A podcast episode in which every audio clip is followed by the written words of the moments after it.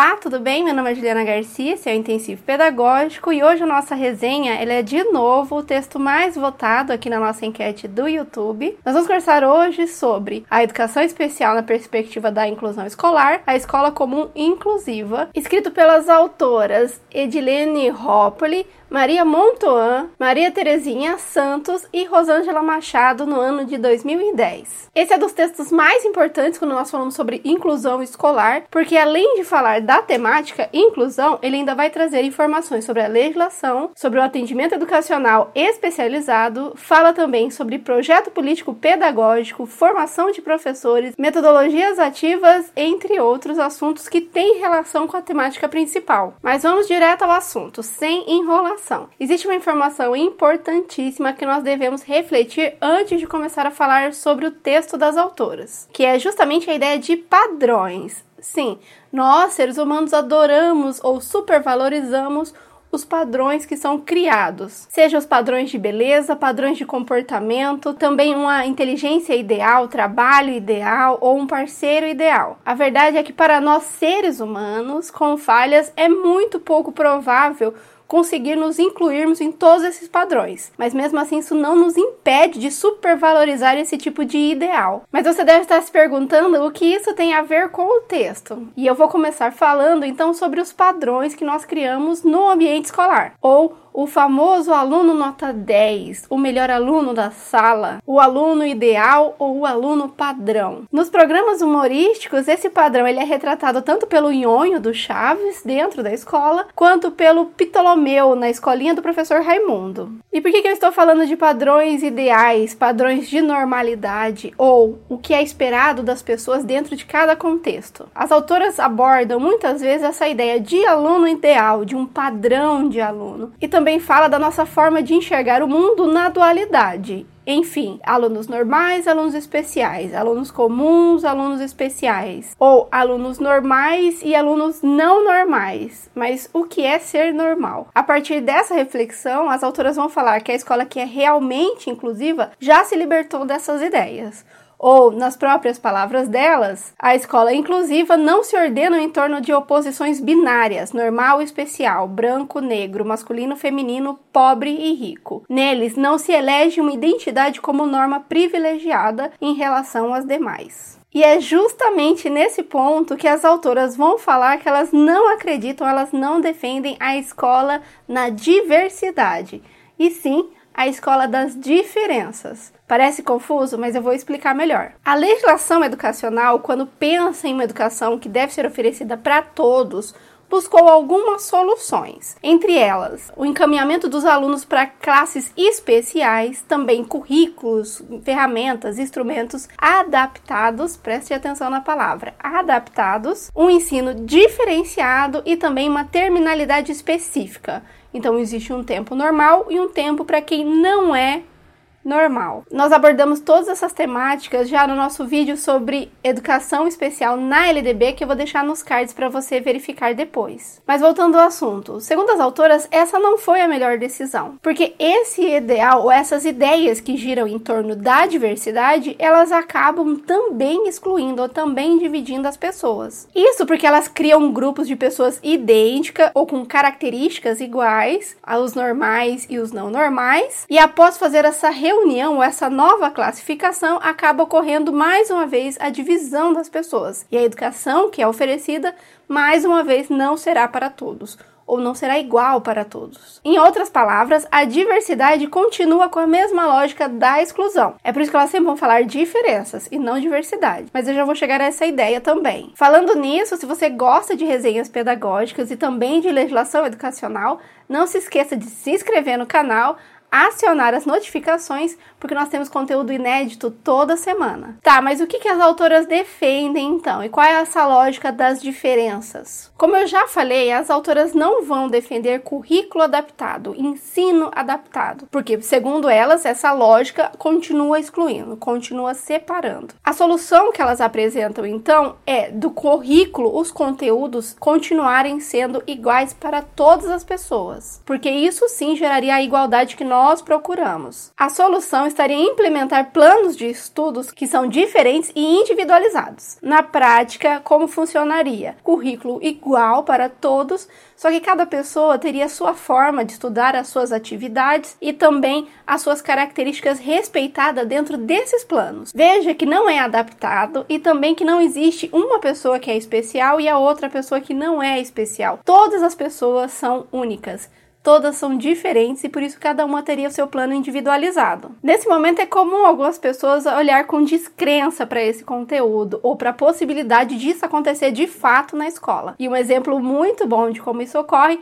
é a Escola da Ponte, uma iniciativa de Portugal e também várias escolas que já atuam aqui no Brasil com formas alternativas e inovadoras de educação. Mas e como elas entendem, como elas percebem o aluno? Qual é o olhar delas sobre o aluno? Como eu já mencionei, Segundo as autoras, os alunos são únicos, singulares, mutantes, compreendendo-os como pessoas que diferem uma das outras, que não conseguimos conter em um conjunto definido por um único atributo, o qual elegemos para diferenciá-los. Além dessa visão de que somos únicos, singulares, também há a ideia de que nós somos mutáveis, ou que não somos a mesma pessoa sempre, que não temos as mesmas dificuldades e potencialidades em todos os momentos. Ou, nas palavras das autoras, as identidades são transitórias, instáveis, inacabadas e, portanto, os alunos não são categorizáveis. Não podem ser reunidos e fixados em categorias, grupos, conjuntos que se definem por certas características arbitrariamente escolhidas. É por isso que a escola, dentro dessa concepção, elas não são diversas, elas são diferentes, múltiplas e únicas. Ou, nas palavras das autoras, nas escolas inclusivas ninguém se conforma a padrões e termos especiais, normais, comuns. Todos se igualam pelas suas diferenças. Um dos passos mais importantes para criar uma escola comum que seja inclusiva, segundo as autoras, é a construção do projeto político-pedagógico, o nosso famoso PPP, que é um documento da escola que reúne todas as características, informações, objetivos, planos, recursos e tudo mais. Ele é a identidade da escola. Esse documento que tem a construção coletiva, todo mundo participando, ele deve representar esses e outros ideais para que todos que participam daquela instituição, alunos e profissionais, estejam representados nesse documento. E todas as garantias da escola e também do atendimento que será oferecido constem no PPP. É por isso que o PPP, o projeto político pedagógico, ele não pode mais ser considerado como um documento meramente bu burocrático um documento que eu copio de outra instituição só para ter armazenado dentro de uma gaveta, e também não é um documento paralelo que fica em algum outro lugar ou que funciona de forma diferente daquilo que nós praticamos na realidade. Segundo as autoras, ele é um documento norteador da escola, ele mostra o caminho, o caminho que nós vamos seguir para efetivar a educação realmente inclusiva. É por isso que elas vão trazer algumas informações ou alguns conhecimentos que nós devemos ter em mente na hora da elaboração do PPP. E eu vou citar aqui bem rapidamente quais são esses itens. Fazer da aprendizagem o eixo das escolas, garantindo o tempo necessário para que todos possam aprender, reprovar a repetência, abrir espaço para que a cooperação, o diálogo, a solidariedade, a criatividade e o espírito crítico sejam praticados por seus professores, gestores, funcionários e alunos, pois são essas as habilidades mínimas para o exercício da verdadeira cidadania. Veja que o foco está na cidadania e todas as habilidades que são necessárias para que eu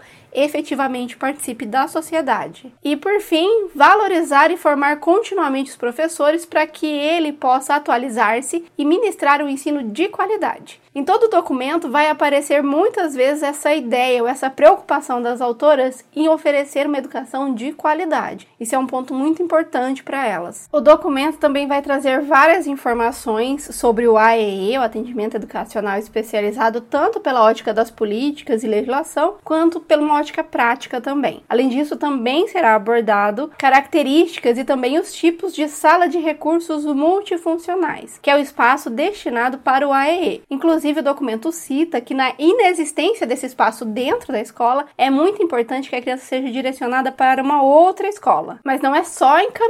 Os professores das duas escolas terão que ter uma proximidade, terão que trabalhar juntos, compreender a aprendizagem da criança e também deverá ser garantido o transporte transporte da criança de uma escola para outra. Além dessas informações, é muito importante a gente se ater a outros detalhes que o documento vai trazer. O primeiro deles é que o AE, o atendimento educacional especializado, ele não substitui a sala comum. E ele também não é paralelo à sala comum. A ideia é que ele complementa, ele suplementa a educação que é dada às crianças. E para que essa complementação, essa suplementação seja possível, as autoras vão falar tanto dos conteúdos que serão abordados dentro dessas salas, como também os recursos que serão utilizados. E eu vou citar os dois muito rapidamente, só para nós termos uma ideia geral do assunto. Então, são conteúdos Libras e Libras Tátil, alfabeto digital, língua portuguesa na modalidade escrita, sistema Braille, orientação em modalidade, informática acessível, Soroban ou Abaco, estimulação visual, comunicação alternativa e aumentativa, desenvolvimento de processos educativos que favoreçam a atividade cognitiva e Tadoma. O que elas falam sobre recursos que serão utilizados dentro do AEE? Elas falam em matéria materiais didáticos e pedagógicos acessíveis, tecnologias de informação e comunicação, os TICs, que também deverão ser acessíveis, recursos ópticos, pranchas de CAA, entre outros. Dentro dessa lógica, elas também vão citar a importância da parceria escola e família e também sobre parcerias intersetoriais ou ações integradas entre a escola e sociedade civil, sociedade política, órgãos do governo, entre outras informações. As autoras também vão mencionar a importância dos eixos privilegiados de articulação, que na prática é em quais momentos nós devemos nos reunir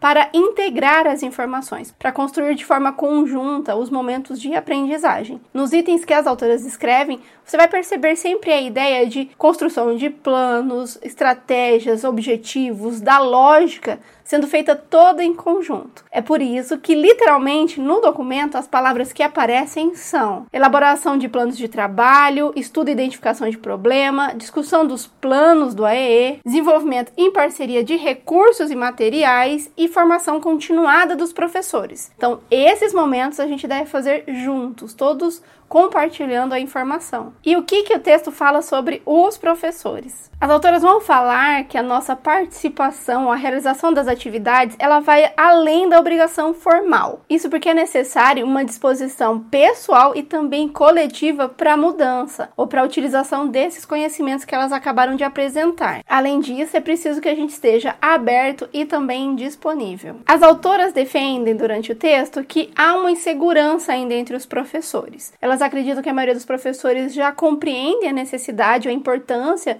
de novas formas de educar e também da utilização de novos conceitos na educação, mas ainda ficamos muito reticentes na hora de fazer novas experiências de aprendizagem, utilizar novos mecanismos ou principalmente realizar uma educação que seja sem a lógica da adaptação, sem a lógica da discriminação e também da separação das pessoas em grupos distintos. E é justamente nesse momento que as autoras vão abordar a importância ou quais são os recursos mais interessantes para a gente poder começar a fazer experiências dentro da sala de aula, dentro da lógica da metodologia ativa. Também vai falar sobre TICs, além de abordar de várias formas as ideias sobre experiências novas de aprendizagem ou a importância de atuar por meio de experiências de aprendizagem. Ainda sobre os professores, o texto vai falar qual é a função do professor da escola comum e qual é a função ou qual é o objetivo principal do professor do AEE, que são basicamente o professor da sala comum foca ou ele tem como função principal o desenvolvimento do conhecimento ou das áreas do conhecimento.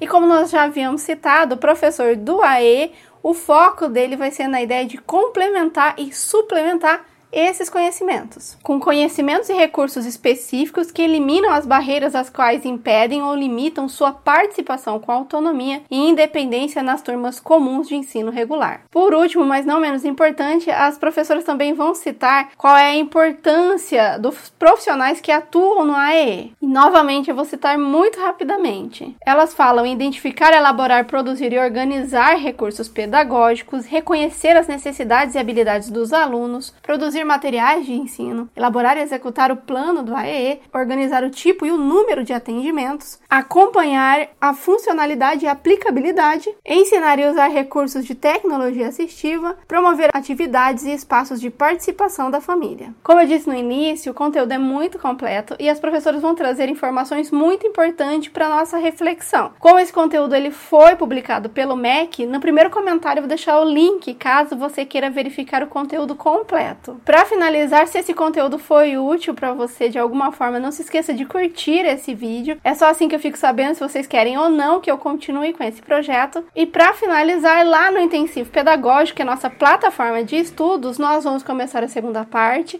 onde eu vou falar para você como é que esse conteúdo cai na prova e você também terá 37 questões comentadas para resolver. Além, é claro, do nosso quadro resumo. Por hoje é só um abraço e até a próxima.